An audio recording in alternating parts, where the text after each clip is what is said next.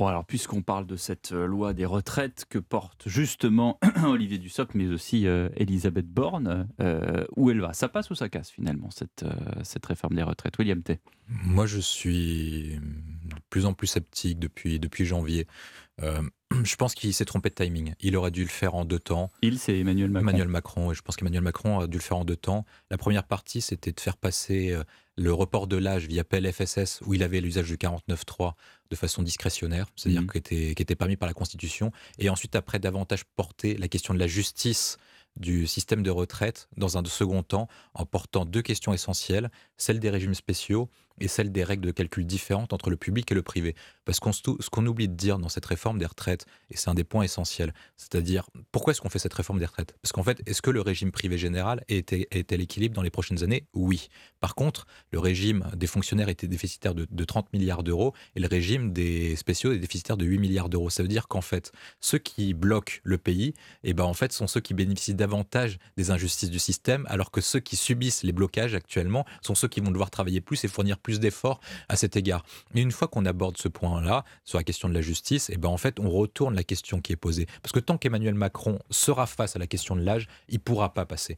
Et il est vraisemblable que quand on arrive dans les semaines à venir, que dans les enquêtes d'opinion montrent que le rejet de la réforme des retraites soit de plus en plus important, car il est mal porté pour différentes raisons, et eh ben il est vraisemblable qu'il perd des soutiens au Parlement. Pour une raison simple, c'est-à-dire que les députés LR qui risquent la réélection, et eh ben vont se dire, vont retourner dans leur circonscription, surtout que le, le corps de députés LR a changé. Si vous n'avez plus des députés LR qui sont dans le 15e arrondissement de Paris, dans le 16e, dans le 17e ou dans l'ouest parisien, mais qui sont élus de circonscriptions rurales et principalement de gauche. Donc ces députés-là vont se dire, bon voilà, si on risque notre réélection, est-ce qu'on va s'associer au gouvernement Macron? Vraisemblablement pas, surtout que Macron pointe le cas de la dissolution. Donc et s'il perd l'usage parlementaire, il lui reste une seule solution, hmm. le 49-3. Et si par cas, il passe en force avec le 49-3, avec un tel rejet de l'opinion publique et un tel blocage dans la rue et un blocage dans les chambres, il est probable que ce soit la fin du régime de Macron. Benjamin Morel. je ne sais pas si ça sera la fin du régime de Macron, mais il est à peu près certain qu'on aille au 49 mais Il vous dit ça parce qu'il le souhaite, euh, ah, William. Peut-être.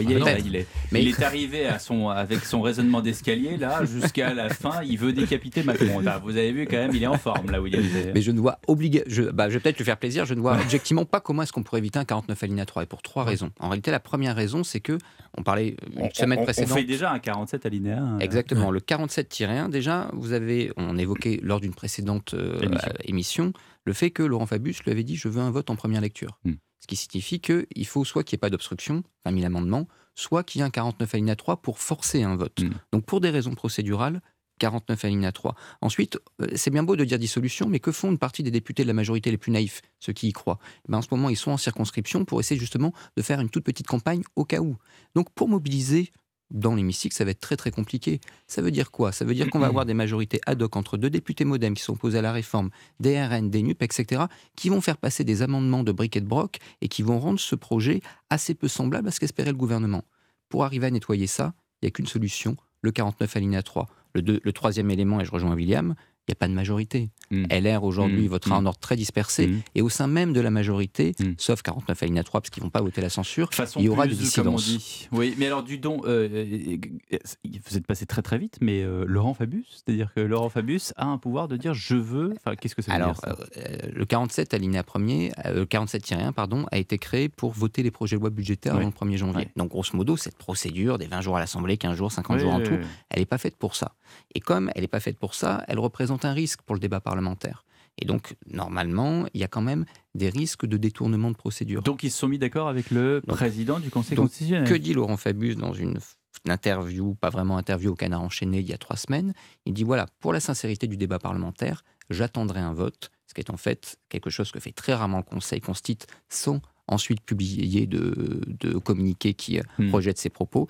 Il envoie un message au gouvernement qui était bien reçu et par le gouvernement et par les groupes, qui est je veux un vote. Donc soit vous allez au bout de l'obstruction, 20 000 amendements, on n'est pas, on pas terminé. Il faut être sûr de soi. 49 alinéa 3. il faut être sûr de soi.